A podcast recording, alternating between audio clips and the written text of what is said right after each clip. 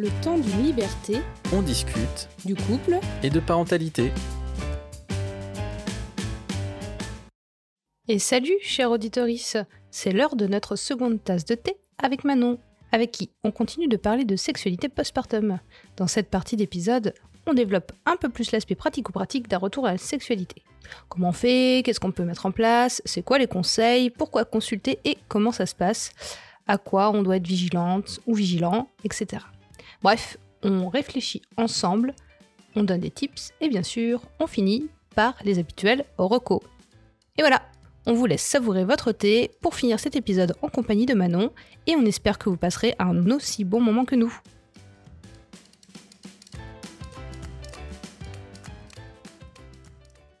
Et donc du coup, pour aller euh, vers une deuxième partie qui est plutôt euh, euh, un retour vers la sexualité, est-ce qu'on peut redéfinir bah, c'est quoi la sexualité en fait? C'est quoi la sexualité? Euh, C'est plein de choses. non, alors pour essayer de la borner, euh, en fait, euh, forcément, enfin, tu, tu, tu le sais bien et je vois bien justement ce côté borné. Ben, en fait, c'est des bornes larges, effectivement. La sexualité, pour moi, elle va toucher tout ce qui va englober la, j'allais dire la fonction sexuelle. Bah, je suis très pertinente dans mon propos. Euh, tout ce qui va, en tout cas, euh, jouer. euh, et je le dis comme ça parce que c'est pas forcément engendré, c'est pas forcément diminué, mais en tout cas, tout, tout ce qui va jouer sur une sphère, euh, euh, sur un terme, euh, sur un sphère érotique, c'est-à-dire qui va créer, éveiller, augmenter euh, du désir, euh, désir au sens large. Désir au sens large, ça veut dire quoi? Ça veut dire le fantasme, ça veut dire euh, les envies, ça veut dire euh, des images, des sons, des, des sensations euh, qui vont créer une envie d'aller, une motivation d'aller vers un acte sexuel. Et cet acte sexuel va créer une excitation, donc plus d'un point de vue physique. Euh, et si je continue euh, dans cette poursuite euh, de mon excitation et de mon désir, puisque je suis éveillée au, au stimuli sexuel, eh ben je, peux aller jusqu'à un acte sexuel qui va englober finalement tout ce qui va tout ce qui va pouvoir procurer du plaisir sexuel. Donc tout ce qui va procurer du plaisir sexuel, on est vraiment sur quelque chose de large parce que ça peut être très bien. Allez, on commence par le le celui que- auquel tout le monde pense euh, peut-être la pénétration, comme ça c'est fait, et puis on va parler de, des trucs un peu plus intéressants, tout ce qui est pas pénétratif. Euh, donc ça va être aussi des caresses, ça va être des caresses sur les zones euh, génitales, sur les zones érotiques primaires, sur les zones érotiques secondaires, et puis même en fait euh, sur les zones non éro, non érogènes. Euh, on peut avoir quand même des caresses du corps. Euh, si elles ont pour but d'éveiller du désir sexuel, bah, en fait, ça fait partie aussi de la sexualité.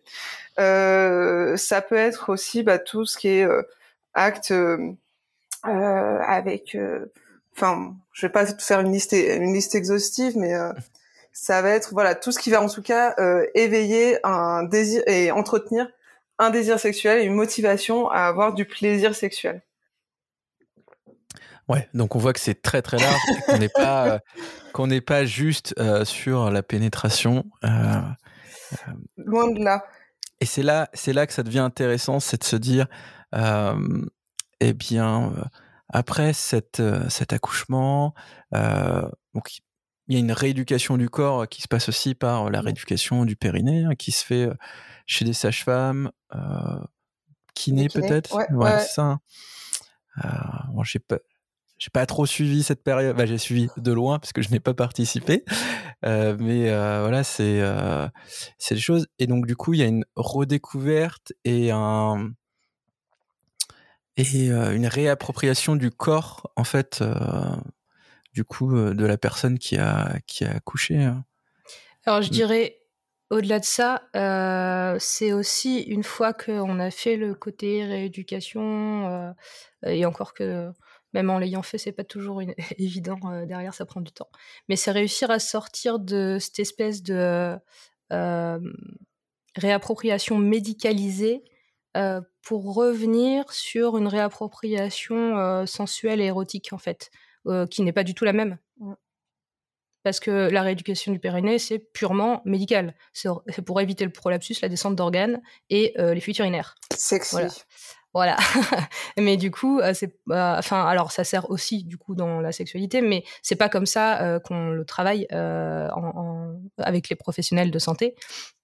Euh, et donc c'est euh, c'est réussir à sortir du médical pour aller vers la, la sexualité euh, après coup ou en même temps je sais pas mais en tout cas voilà décorréler parce que si on reste que sur le médicalisé au final on a c'est difficile de retourner sur quelque chose de de de plus sensuel. J'ai plusieurs personnes qui m'ont parlé de ce problème-là, notamment, alors sans forcément parler d'accouchement, mais dans les personnes qui, souffraient de vaginisme qui avaient ce, même souci euh, de, sortir du médical pour aller vraiment euh, voilà, sur le plaisir euh, érotique. Juste pour glisser aussi un petit truc là-dessus sur la, oh, sur la rééducation du périnée, on va y arriver. Au-delà de ça, en fait, ce qui est intéressant aussi à faire et ce qu'on malheureusement, enfin, c'est un truc qu'on propose après l'accouchement, en fait, euh, au-delà de la rééducation du périnée, j'ai envie de dire, euh, ce qui serait intéressant de faire, c'est une éducation déjà du périnée avant la grossesse, pendant la grossesse et après la grossesse, parce que ça permet aussi de diminuer en fait, par exemple, les douleurs post-épisiotomie. Ça veut dire quoi une éducation du périnée? Bah, C'est déjà euh, s'approprier son périnée, euh, connaître un petit, en connaître l'anatomie, en connaître les sensations, en connaître les limites, les contours, les sensations que, du périnée. Euh, on sait, enfin, il y a pas mal d'études hein, là-dessus qui ont vraiment montré que plus une femme a des connaissances sur son propre périnée et sur son propre euh, corps, qui évolue encore une fois avec effectivement la grossesse et le postpartum, eh ben moins elle va avoir de douleur euh, post-accouchement et notamment en cas d'épisiotomie. donc c'est assez intéressant de souligner ça. Et au-delà de ça, Enfin, on continue d'aller au-delà, de au-delà, de au-delà. On va déjà au-delà. à force. Euh, juste, euh, ça m'a fait penser que euh, c'est vrai que d'avoir vu, découvert, senti comment fonctionnait mon périnée, parce que j'ai, alors j'ai fait les deux, j'ai deux grossesses, du coup deux rééducations différentes. La première, je l'ai faite avec des images mentales. Euh, et la deuxième, c'était avec le petit appareil là. Euh, et en fait, avec les images mentales, je trouve que c'était vraiment super clair pour, euh, pour sentir les différentes parties des muscles de son périnée. Et ben, n'empêche que maintenant, alors il m'a fallu un petit peu de temps pour vraiment mettre le truc en place. Et ben, dans ma sexualité, ça me sert de ouf en fait. Parce que pour mon partenaire, ou même pour moi, le fait de savoir contracter euh, certaines parties de mon périnée quand j'en ai bien envie, etc., eh ben, ça change pas mal de choses en termes de ressenti. Donc, euh, comme quoi, euh, ben, au final, quand on arrive à associer ces choses-là avec le plaisir et la sexualité, ben, on, peut, on peut découvrir encore d'autres choses dont on n'avait pas conscience avant. Tu veux dire que quand on maîtrise mieux son corps, on a une meilleure sexualité? Eh, t'as vu Et donc, non, mais tu, sais, tu, tu, parlais tout à l'heure de, de ce qui change quand on devient mmh. parent. Euh, ce qui arrive en plus, et ben ça, je trouve que ça fait partie des choses qui arrivent en plus. Euh, dans, dans, les, dans les études que j'ai lues encore, euh, il était dit que le, la reprise de la sexualité pouvait être liée en, notamment, pas que, mais notamment à, d'une part, la rupture ou non de l'intimité pendant la grossesse, si les couples ont continué à avoir des rapports pendant, pendant la grossesse ou pas, et à l'harmonie dans le couple, euh, voilà, qui pouvait plus ou moins retarder ou accélérer la reprise de la sexualité.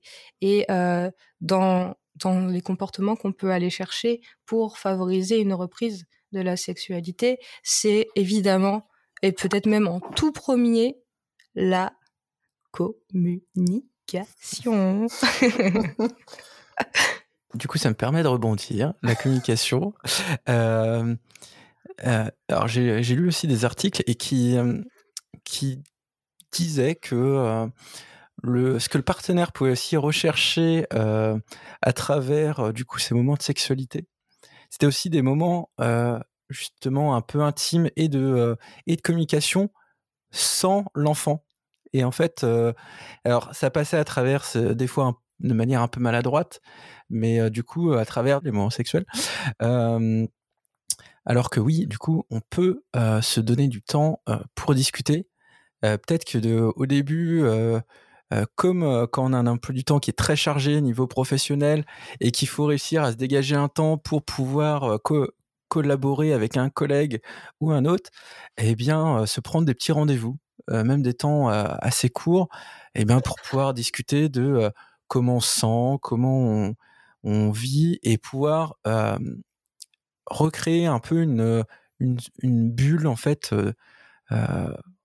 de deux amants entre guillemets plus que de deux parents.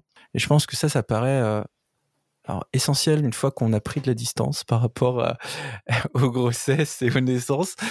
Mais quand on est dans le jus, eh ben, c'est vachement compliqué. Ouais, je me permets juste de rebondir là-dessus parce que c'est hyper intéressant et euh, je pense, je pense que je l'avais dit déjà sur la libido, mais euh, je me permets de le répéter. Euh, bah en fait, déjà, ouais, plus les couples ont des rapports sexuels et plus ça entretient le désir des deux. Alors, rapport sexuel qui se passe bien, je me permets, parce que s'il y en a un qui est en souffrance, bah forcément, ça, ça n'aide pas. Mais par contre, des rapports sexuels qui se passent bien. Et d'ailleurs, petit aparté sur mon aparté. Euh, tout à l'heure, quand je définissais la sexualité, euh, je sais pas si vous avez fait gaffe, j'ai pas parlé d'orgasme euh, assez volontairement parce que c'est pas euh, voilà l'idée c'est pas d'avoir une finalité orgasmique mais d'une finalité de plaisir une sensation plaisante voluptueuse qui renforce l'intimité en fait et d'avoir un moment de partage c'est ce que tu disais exactement et du coup le but c'est vraiment ce moment de partage et de plaisir et du coup prendre des rendez-vous alors des rendez-vous déjà de de comment de de, de couple, c'est hyper important. Et puis des, des rendez-vous sexuels, bah, en fait, euh, ouais, c'est important et c'est même essentiel parce que le désir, je vais pas faire un, refaire tout le truc sur le désir, mais euh, n'empêche que bah du fait qu'il y ait plein de choses qui modifient, quand il y a un peu moins de désir, bah en fait c'est important de remettre euh, des choses un peu cadrées euh, parce que créer des rendez-vous, bah du coup je vais me préparer à ce rendez-vous et du coup je vais me rendre plus réceptif ou réceptive euh, au stimuli sexuel et du coup je vais pouvoir euh, je vais pouvoir avancer euh, plus facilement là-dessus et recréer du désir. Oui, puis se recréer une intimité en fait aussi avec pourquoi pas mais voilà ça peut être du temps de massage, du temps mmh. en fait et moi, je pense que le, ouais, le massage, c'est une bonne porte d'entrée, en tout cas, pour, pour pouvoir se reconnecter à l'autre et pour pouvoir. on a besoin de se sentir quelle que soit hein, la position, de se sentir désiré aussi. Et le massage, je pense que ça permet aussi de passer, de repasser par cette étape-là en fait, qui est qui est importante et qui permet d'avancer, comme tu disais tout à l'heure, vers vers l'acte sexuel entre guillemets quoi. Mmh. Et le massage, il permet aussi une, une quelque part peut-être une réappropriation du corps.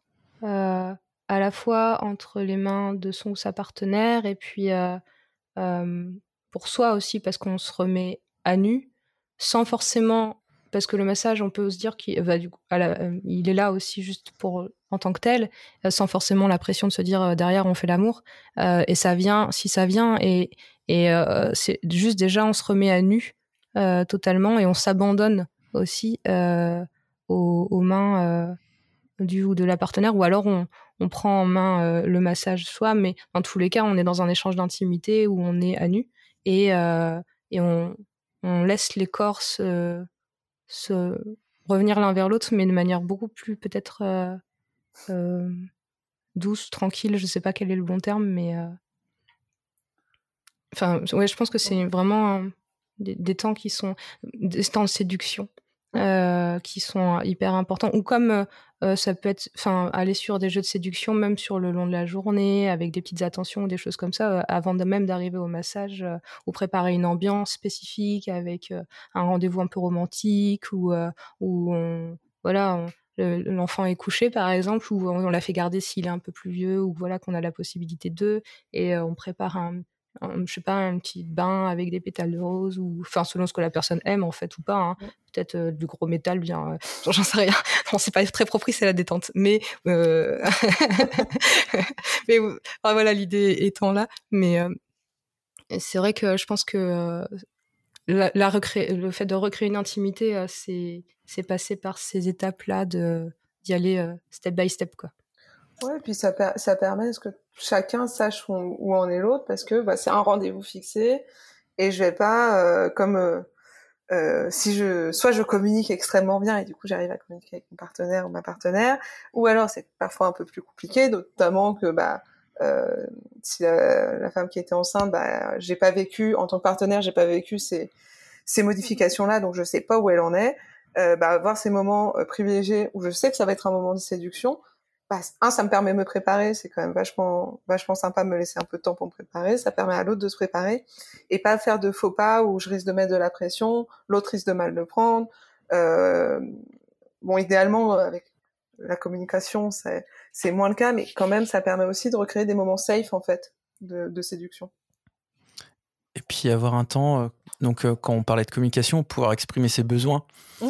euh, et que ça soit euh, euh, que les besoins de chacun peuvent être entendus, que ça soit pas vécu comme une pression de se dire oh, l'autre a un énorme besoin et euh, je peux pas y répondre, mais juste qu'il y ait une, une, verbalisation, ça permet aussi euh, un relâche de soupape entre guillemets qui permet à tout le monde de mieux vivre ces moments, je pense. Et puis Niveau sexualité, euh, la sexualité peut évoluer aussi. Et euh, justement, ces temps de concertation, de discussion, bah, ça permet euh, bah, du coup peut-être d'aborder euh, des sexualités, euh, on va dire, différentes, entre guillemets, qui soient pas tournées uniquement autour de la pénétration et qui peut être très très très intéressante, comme les mouvements qu'on peut entendre, comme le slow sex par exemple, ou voilà des choses qui sont bah, qui permettent de se reconnecter, puis de euh, voilà de redécouvrir un peu c'est une sexualité euh, ou sa la sexualité du couple parce que pour moi il n'y a pas forcément une sexualité euh, ou sa sexualité vu qu'il faut être à minima en général deux pour que ça se passe. Et puis je crois aussi que les, les partenaires, euh, en fait, que ce soit la personne qui a accouché comme l'autre partenaire, ont besoin d'être rassurés euh, à la fois dans, dans le, corps pour la personne qui a, qui a porté l'enfant et a accouché, parce que le corps est profondément transformé, comme on le disait. Et donc, c'est sentir que ben, le désir est toujours là, que ça n'a pas changé, qu'on est toujours euh, en, on, est toujours. Euh, l'autre a toujours du désir pour nous. Et, et l'autre, pour l'autre aussi, c'est peut-être se rassurer euh, euh, déjà en tant que place dans le couple, euh, en tant que partenaire, dire ben est-ce que moi j'ai toujours ma place auprès d'elle ou dans notre sexualité? Est-ce que est-ce que mon rôle de de, de coparent prend pas une place ou voilà qui me change aussi ou ou est-ce que j'arrive à, cerner ses besoins, y répondre correctement, etc. Et donc, euh, au final, je pense que, j'ai pas vécu, moi, j'ai pas vécu euh, la, posture de l'autre côté, mais en tout cas, je pense qu'il y a aussi un besoin d'être assuré pour le partenaire qui n'a pas accouché ou la partenaire dans les couples. Euh, sur, le corps, en fait, euh, en plus, je voulais intervenir au, début là-dessus, sur les changements corporels euh, lors de la grossesse et puis après en postpartum euh, bah ouais, on, on l'a dit, il hein, faut se réapproprier son corps qui est un peu différent. Alors souvent, on a l'image de, bah, il y a un peu plus de bide, c'est un peu plus relâché. Mais en fait, il y a pas que ça. Bah, nos muscles, ils ont un peu changé aussi parce que porter un, un, un truc là de, de 9 kilos avec le, avec le liquide amniotique, bah ça change les muscles du dos, ça change les muscles des jambes aussi. Euh, ça change la circulation veineuse. Ça veut dire quoi ça? Bah ça change aussi euh, en termes de de vascularisation, c'est ce qui va donner aussi cette sensation de chaleur qu'on peut avoir donc euh, partout dans le corps et notamment au niveau génital. Bah, elle va changer cette sensation de chaleur qu'on peut avoir lors de l'excitation ou ce genre de choses. Et, euh, et la tension au niveau des seins aussi, on l'a dit, du fait des hormones, du fait de la vascularisation, elle va, la sensation au niveau des seins, elle va changer. Et du coup, je pense que si c'est faisable, si c'est pas trop mal vécu, bah, c'est aussi de s'amuser de ces changements-là, de redécouvrir bah, qu'est-ce qui a changé dans mon corps, ah bah tiens, euh, finalement, je deviens sensible des seins ou je deviens sensible au niveau des jambes. Et c'est chercher euh, avec le partenaire, bah, qu'est-ce qui a changé? Bah là, c'est moins sensible, mais là, ça l'est vachement plus. Euh, je pense qu'il y a moyen un peu de, de, rester sur un côté ludique qui est pour moi assez nécessaire à la sexualité. Et est-ce que ça pourrait pas aussi être intéressant de, de parler du fait qu'on puisse euh, aussi euh, se réapproprier le corps après, mais en solo aussi? La sexualité en solo aussi, ça doit être important. Et j'imagine qu'après autant de changements, euh, c'est bien aussi de se redécouvrir et de s'apprivoiser à ce niveau-là aussi.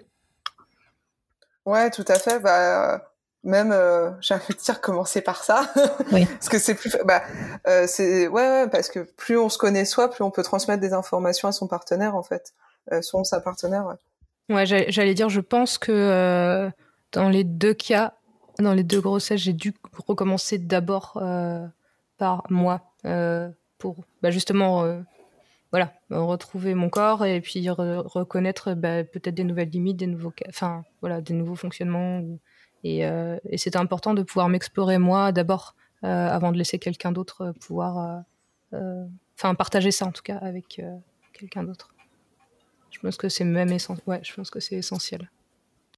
Et puis du coup, un petit rappel, tout ce qu'on avait dit sur un peu la libido, sur le podcast précédent, les facteurs qui pouvaient impacter la libido de manière générale, euh, se retrouvent aussi ici. Donc la charge mentale, voilà, tous les facteurs psychocognitifs qui peuvent qui peuvent faire en sorte que on, pense à beaucoup de choses, sauf du coup au désir, à l'autre, et voilà.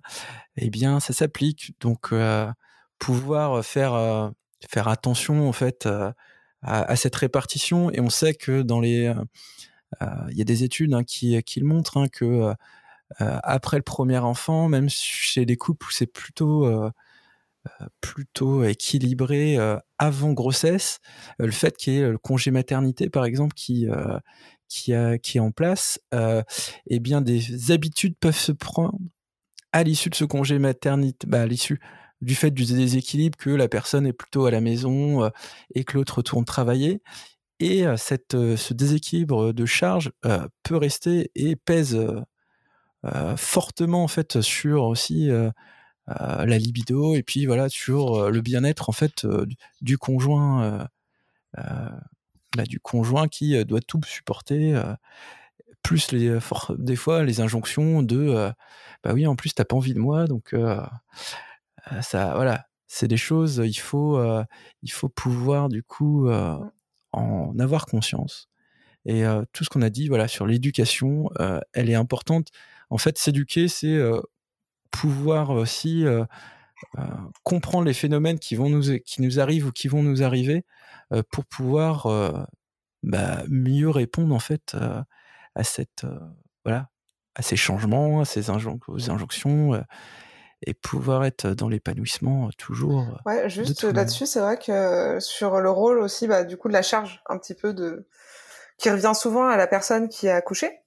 Euh, je, je, je, je, pense que dans les recos, qui est, je, je, vous enverrai le lien, il y a un super documentaire d'Arte, comme souvent, euh, sur la maternité. Je vais essayer de retrouver le lien et qui est assez intéressant sur le rôle du partenaire, en fait, du, ou de la partenaire aussi, et que euh, on a tendance à croire que voilà, il y a un attachement particulier. Enfin, il y a un attachement particulier par la personne qui a de qui a été enceinte et qui a accouché, mais euh, en fait, euh, ça veut pas dire qu'il n'y a pas, enfin, qu'il a pas d'attachement particulier euh, aux partenaires et aux coparents. Et il est, c'est un, documentaire qui l'explique vachement mieux que moi, donc voilà, c'était un petit aparté. je vais vous l'envoyer le lien. Est-ce que peut-être on, on, peut parler de des comportements qui pourraient être entre guillemets toxiques euh, dans la reprise d'une sexualité, euh, enfin voilà, qui auquel il faudrait être vigilant, vigilante euh, de soi pour soi ou de soi pour l'autre. Je sais pas si Manon, tu as des choses en tête. tu, penses, tu, tu, bah, tu penses à quelque chose en particulier? Mmh, Alors, on a déjà parlé de la pression ou de la non-communication qui peuvent être néfastes à un retour de la sexualité. Euh, maintenant, je ne sais pas s'il y a d'autres choses auxquelles on peut prendre, euh, dont on peut prendre conscience en tout cas. Euh, oh, il y en a des tas. Hein. oui, j'imagine. Mon Dieu, que choisir. bah, c'est ce qu'on avait dit aussi sur le côté madone ou putain, un peu ce côté dichotomie. je dois me consacrer uniquement à mon ou mes enfants, du fait que je pense sur la sexualité, bah, que c'est pareil que le ou la partenaire, bah, c'est assez intéressant là-dessus aussi sur les. alors je vais prendre dans le cas des couples hétéros, mais les dépressions postpartum chez l'homme. Bah, en fait, c'est aussi un vrai truc. Et du coup, bah, des modifications postpartum chez les coparents, bah, c'est un vrai truc aussi. Et ça, je pense qu'on n'en parle pas assez, que on a une vision un petit peu, pas, pas, forcément toxique, mais en tout cas peu éduquée sur la question aussi de, du, du, ou de la partenaire. Et il faut le prendre en charge aussi. Quoi. Et je, t'interromps juste deux secondes pour rebondir là-dessus. J'ai lu là, dans, toujours dans les études, que il y avait des, euh, des constats euh, chez les hommes, ou en tout cas partenaires à pénis, euh, de diminution de fonction érectile qui pouvaient être en lien avec le degré traumatique de l'accouchement. Et, et mmh. souvent, l'impact était plus important s'il y avait une instrumentation et ou une épisiotomie pendant l'accouchement, un petit peu forceps ou des trucs comme ça. Et mais pas spécifiquement en cas de césarienne parce que parce qu'ils sont pas là. Voilà, exactement. Mais que voilà, par contre, euh, euh, un aspect un peu traumatique à l'accouchement, euh, ça, ça, ça, pouvait entraîner des dysfonctionnements érectiles pour le partenaire. et ça, c'est des choses dont en fait on entend encore moins parler. Déjà que le reste, on n'entend pas forcément beaucoup parler, mais alors ça, encore moins. Et au final, je pense que, enfin, j'ai pensé parce que tu parlais de du postpartum chez les hommes qui existe aussi effectivement, et du coup, ce genre de choses peut en faire totalement, totalement partie. Et je pense que c'est bien de pouvoir euh, en parler euh, et, le, et sensibiliser là-dessus. Bah ouais, parce que c'est du stress, quoi. Enfin, pour l'autre aussi, c'est du stress de voir euh, sa partenaire. Enfin, j'imagine que c'est beaucoup de stress. Euh, on pourra peut-être en parler un peu, un peu plus, mais voilà, c'est beaucoup de stress. Et euh, si un truc que la libido et le pénis, d'autant plus, mais n'aime pas et les érections n'aiment pas, c'est l'anxiété. Et euh, oui, donc juste pour revenir, euh, oui, ça, ça peut représenter du stress. Euh, surtout que voilà, un accouchement, on est potentiellement à côté de ça, de ça ou son partenaire, mais de manière bah, un peu passif. on voit la personne qu'on aime potentiellement souffrir, on sait pas. Et quand oui, on voit les instruments sortir, bon bah, on peut se dire voilà. en fait, le, je pense qu'il y a il y a ce côté empathie qui peut jouer, mais il y a aussi un côté où on peut, euh, euh, le corps en fait peut euh, de l'autre peut changer entre guillemets de fonction, et c'est-à-dire que il était le corps de de, de l'amante en fait, de de l'amant, et il passe du côté bah, corps qui a donné la vie. Ouais, médical. et médical, bah, et donc du coup, il peut, je pense que pour certaines, certains, bah, certaines personnes, euh, bah, changer de biais et pouvoir se reconnecter, s'il n'y a pas toutes ces discussions et tout ça, ça peut être euh, euh, et puis voilà, c'est. je pense que sur là-dessus, voilà, sur le, sujet, ça peut en rediscuter, pouvoir se réapproprier. Et en fait, voilà ce qu'on a, ce qu'on a dit sur les les, euh, les éléments qui permettraient de se, de se reconnecter euh, à l'autre, eh ben c'est important. Euh, il est, il est riche pour les deux. En fait, c'est pas uniquement la personne qui qui a accouché, qui qui a besoin de se reconnecter à l'autre. C'est une reconnexion des deux personnes pour recréer un. Alors, j'ai dire pas un nouveau foyer ou un nouveau couple, mais il y a quand même quelque chose qui fait que il y a le avant euh, et il y a le après. En tout cas, euh, moi je parle pour une expérience personnelle, j'ai l'impression voilà, qu'il y a eu euh, il y a des, des, vraies évolutions et des vraies reconnexions et qui sont essentielles. Et je sais pas ce que tu en penses même Mathieu, c'est qu'il y a eu je trouve que le, le, la prise de repère et euh, le, la reconnexion, enfin le, la reconstruction, enfin c'est pas une, vraiment une reconstruction, mais en tout cas l'évolution des choses est encore plus marquée avec l'arrivée euh, du ou de la deuxième, je trouve. Enfin, en tout cas, euh... je trouvais que c'était plus fort et plus compliqué aussi.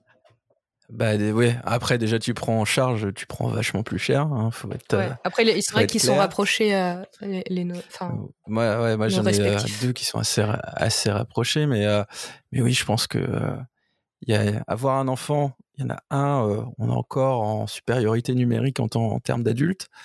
le deuxième c'est fini. Ressenti 25. Et donc, et donc sur tous les facteurs qu'on a évoqués, euh, sur la charge, sur euh, voilà la fatigue, tout ça, eh ben oui, ça impacte beaucoup plus. Et donc la reconnexion, elle met euh, peut-être un peu plus de temps à se faire, à se faire aussi, quoi. Et tu vois, tout à l'heure, tu disais euh, que euh, la partenaire, elle pouvait craindre de se dire, ah, euh, se mettre la pression en disant, ah, je vais pas pouvoir répondre à ses besoins, nanana, bah, alors que bah, je vois bien qu'il a envie, nanana.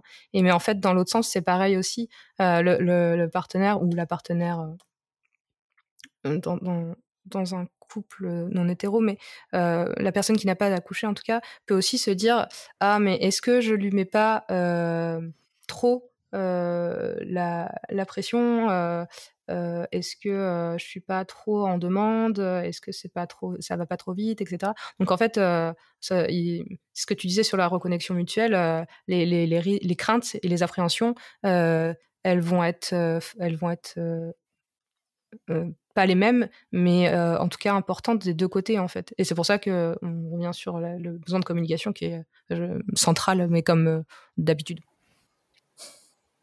Et euh, je pense que, on va dire, l'étape euh, l'étape d'après, c'est quand il y a, une, vraie souffrance qui se crée. Bah, l'étape d'après. En tout cas, dans le, dans le manque de, de reconnexion, tout ça, que ça peut créer une souffrance. Et je pense que c'est à ce moment-là qu'on peut venir euh, consulter un, un, ou une professionnelle comme toi, du coup, Manon, mmh. pour se faire accompagner. Est-ce que, je sais pas, tu, toi, quels sont peut-être voilà, les conseils euh, pour ces couples, euh, à quel moment ils doivent venir te voir et euh, peut-être désacraliser un peu, peut-être une, je sais pas, une consultation ou voilà, est-ce que je sais pas, les gens peuvent s'imaginer que si on va chez le sexologue, on va tout poser sur la table et, et les photos et les films et tout ça. et je pense pas que ça soit le cas. Non, non, non. Puis ça dépend quel type de sexologue tu es. Euh, moi, donc, je suis psychiatre et euh, c'est vrai que euh, il y a des gens, ils arrivent dans mon cabinet et ils regardent un petit peu. Je vois bien qu'ils ont, qu'ils regardent un peu mon cabinet. Et au bout d'un moment, ils me disent mais du coup, est-ce que, comme vous êtes sexologue, est-ce que il va y avoir un examen médical? Bah non, moi je suis psychiatre en fait. Je vais garder vos vêtements. Euh, c'est c'est ok quoi. si j'estime, enfin voilà, l'idée c'est que moi je suis si j'estime qu'il y a besoin d'un examen médical, grand Dieu, je le ferai pas. Euh, je vous dirai vers qui aller, quoi, vers une sage-femme, vers un gynéco, vers un médecin généraliste, un neurologue, euh, en fonction. Donc euh, déjà, euh, ça, quand vous allez voir un sexologue, ça veut pas dire que que vos fringues ils vont, ils vont tomber, quoi. Euh, ça, je, pense que c'est important. Euh, D'autant plus que, alors pour le coup, je, je, trouve moi dans ma formation de sexologie, on est vraiment très sensibilisé sur bah, quand il y a un examen médical à faire, pas après à le préparer, quoi, à prévenir les gens, les informer, enfin les trucs qui devraient être basiques, basico-basiques et qui bien sûr euh, deviennent de plus en plus, le deviennent de plus en plus en médecine, mais bah d'informer pourquoi je fais l'examen, de demander le consentement pour l'examen euh, et de checker au fur et à mesure de l'examen comment ça comment ça se passe. Donc euh, euh normalement, euh, même pour un médecin sexologue qui fait des examens médicaux, ça se passe comme ça. Donc de toute façon, vous c'est pas euh, il y a un problème sexuel, allez hop, on y va et on va regarder ça. Non, ça se passe d'abord sur un temps d'échange en fait, de ok, bah, qu'est-ce qui se passe, euh, euh, qu'est-ce qui qu'est-ce qui pose problème? Parce que généralement, quand on vient consulter un sexologue, c'est qu'il y a un problème quelque part. Le problème, il est subjectif. Je veux dire, il n'y a pas de jugement à avoir sur le fait qu'il y a un problème. Si ça pose question et si ça empêche, euh, si ça empêche d'aller vers quelque chose euh, qui nous plairait ou qui ou si on est sur dans un truc un peu d'angoisse ou un petit peu de colère ou en tout cas sur un truc qui nous plaît pas, c'est un truc qui coince de manière large, bah en fait c'est qu'il y a un problème. Et vraiment euh, ça moi je trouve que euh, j'essaye d'insister là-dessus, c'est moi je suis pas là pour juger de la nature du problème. C'est-à-dire que le problème ça peut être un truc un truc qui peut sembler minime objectivement Mais si les gens, ça, ils n'arrivent pas à passer outre, bah, en fait, c'est un problème pour eux et du coup, faut, faut l'adresser. Donc, la question de quand est-ce qu'il faut consulter, bah si euh, finalement euh, il y a effectivement cette sensation de ça coince et de on a tenté des solutions et ces solutions ne fonctionnent pas, voire elles empirent le problème. Euh, ça serait un peu dans ce moment-là parce que de toute façon, quand on a un problème, on fait tous la même chose, on va utiliser notre bon sens et 80% du temps, 85-90% du temps, notre bon sens il marche très bien et dans 10% des cas, eh ben ça fonctionne pas. En fait, notre bon sens il entretient le problème et dans ces cas-là, bah, si on n'arrive pas à trouver d'autres solutions, bah, d'aller consulter. Ça veut pas dire des consultations pendant dix ans. Hein. Ça veut dire parfois, enfin moi ça m'arrive, hein, c'est en fait une question très précise de euh, effectivement, bah, est-ce que c'est normal? Beaucoup de ça. Hein. Est-ce que c'est normal que je ressente des douleurs encore? Est-ce que c'est normal que j'ai pas envie? Euh, Est-ce que c'est normal que euh, que j'ai peur de toucher ma partenaire qui, qui a accouché Voilà. Et en fait, c'est même de la réassurance, bah c'est ok quoi. Et euh, Manon, est-ce que la consultation, elle est forcément en couple ou on peut venir seul du coup sur, euh, une consultation? Eh ben, on peut venir seul. Euh, on peut venir seul, on peut venir en couple. c'est vrai que quand les gens sont en couple et qu'ils viennent seuls, se pose la question de est-ce que le partenaire est au courant, le ou la partenaire est au courant? si il n'est pas, bah, c'est essayer de voir pourquoi il l'est pas, parce que ça, peut poser question aussi. Qu'est-ce qui empêche de dire qu'il euh, y a besoin de voir une sexologue, un ou une sexologue euh, Et dans ces cas-là, bah, par exemple, on va peut-être plus se pencher sur une problématique de communication. Euh, et puis, si le ou la partenaire est au courant, euh, moi, j'aime bien demander aux gens de, au moins pour un rendez-vous, en fait, qu'ils viennent. Euh, pour leur donner des infos, pour s'ils ont des questions, si voilà, si l'autre personne a des questions, pour donner des infos. Et puis parfois, quand j'ai des euh, des tâches un petit peu à donner, à faire à la maison, bah, que l'autre il soit au courant aussi, que ça le surprenne pas. Quoi. Eh bien, je pense qu'on va pouvoir passer aux recommandations. Euh, donc, du coup, Manon, toi, tu nous as parlé d'un d'un film sur Arte. Oui, alors je le recherche. Je... Alors, il n'y a pas de souci. On va le mettre dans les, on le mettra dans les recommandations écrites du podcast. Vous retrouverez ça en description. Est-ce que tu veux nous redire quelques mots dessus euh, rapidement? Euh, bah, C'était un documentaire sur la euh, maternité et pas mal sur la place de la femme dans la maternité, donc de la femme enceinte. Ça interrogeait aussi le couple et la, le coparent et sa place et de l'affection et des liens postpartum avec l'enfant, avec vraiment ce, ce côté de euh, c'est pas parce que euh, euh, c'est la mère qui l'a porté neuf mois dans son ventre en fait que il y a un lien déjà particulier, indéfectible, unique qui est toujours présent et que vous êtes une anomalie si vous l'avez pas, c'est faux.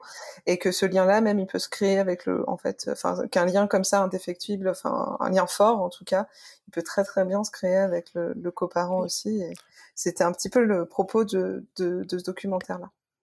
Alors, pour renforcer ce petit propos-là, euh, j'ai eu en préparant ce, euh, ce podcast un témoignage euh, d'une femme qui était en couple lesbien où ils ont, elles ont fait une PMA chacune et du coup elles avaient, elle, elle a vécu du coup le côté coparent et le côté bah, parent porteur entre guillemets. Et c'est vrai qu'elle me dit bah non, moi j'ai pas ressenti, je me suis pas senti moins parent sur le fait que je l'ai porté ou l'autre. Et je trouvais ça, c'est vrai qu'on peut se poser la question quand on n'a vécu qu'un point de vue. Euh, mais euh, le fait d'avoir vécu les deux, je trouvais ça très chouette et très riche. donc, vous allez pouvoir retrouver ça dans, aussi dans, dans, ce, bah, dans ce reportage. Retrouver. En tout cas, ces propos dans ce reportage-là. du coup, je vous ai mis une vidéo de la maison de la maternelle où il y a deux mamans qui témoignent du coup de leur retour à la, à la sexualité, voilà, et avec tous les freins, voilà, c'est assez riche et c'est assez complet. Il y a des, des questions très très pertinentes. Et puis je vous ai mis aussi dans les recommandations le le podcast de la matrescence, l'épisode hors série du décembre 2021, justement sur la sexualité postpartum où il y a une sexologue, si je dis pas de bêtises, qui répond à pas mal de questions qui ont, qui ont été posées. C'est pareil, c'est assez complémentaire avec ce qu'on a dit ce soir, donc je vous invite à aller l'écouter. Euh, du coup, moi, j'ai mis une petite vidéo de Clemity Jane, qui est une youtubeuse qui parle de sexualité habituellement. Donc, elle euh, donne souvent des petits conseils autour de la sexualité. Et là, euh, donc, dans sa dernière vidéo, refaire du sexe après avoir accouché, elle parle de son expérience personnelle, du coup, suite à sa grossesse et son accouchement, du coup, et du coup, de son retour à la sexualité. Et c'était plutôt une vidéo sympa où elle donne des petits tips et et elle parle de son expérience. Euh, et moi, je vous ai mis deux petites refs de livres euh, que vous l'aurez assez sympa. Euh, la première, c'est La vie rêvée du postpartum, confidence et vérité sur l'après-accouchement par Anna Roy, qui est aussi chroniqueuse à la maison des maternelles. Et le second, ça s'appelle La vérité sur le sexe après bébé, fatigue, douleur, libido, comment renouer avec son partenaire sous la couette. Et là, c'est écrit par euh, Caroline euh, Leroux, qui est euh, notamment sexologue et, voilà, qui, qui a l'air de. Enfin, le, livre, je l'ai parcouru un petit peu et je le trouvais assez, assez pratico-pratique et vraiment bien, bien clair. Moi, je trouve que pour aborder, je pense, la question voilà, de manière assez simple, j'avais j'ai bien aimé. Euh, voilà pour moi. Alors, je me permets, j'ai juste retrouvé le nom du documentaire, et mais il, est introuvable. les liens ne marchent plus. Et il est plus sur Arte, mais bon, je donne quand même le, nom, et puis s'il revient, c'est le mythe de la mère parfaite. Et voilà, la sexualité dans le postpartum, c'est fini pour cette fois. On espère que vous avez apprécié l'ensemble de nos échanges et on vous invite à interagir avec nous, que ce soit en likant, en commentant ou en partageant notre podcast. Vous pouvez aussi nous mettre des petites étoiles quand c'est possible. Et d'ici là, on vous dit à dans 15 jours pour vous faire découvrir notre prochain épisode qui portera cette fois-ci sur le libertinage.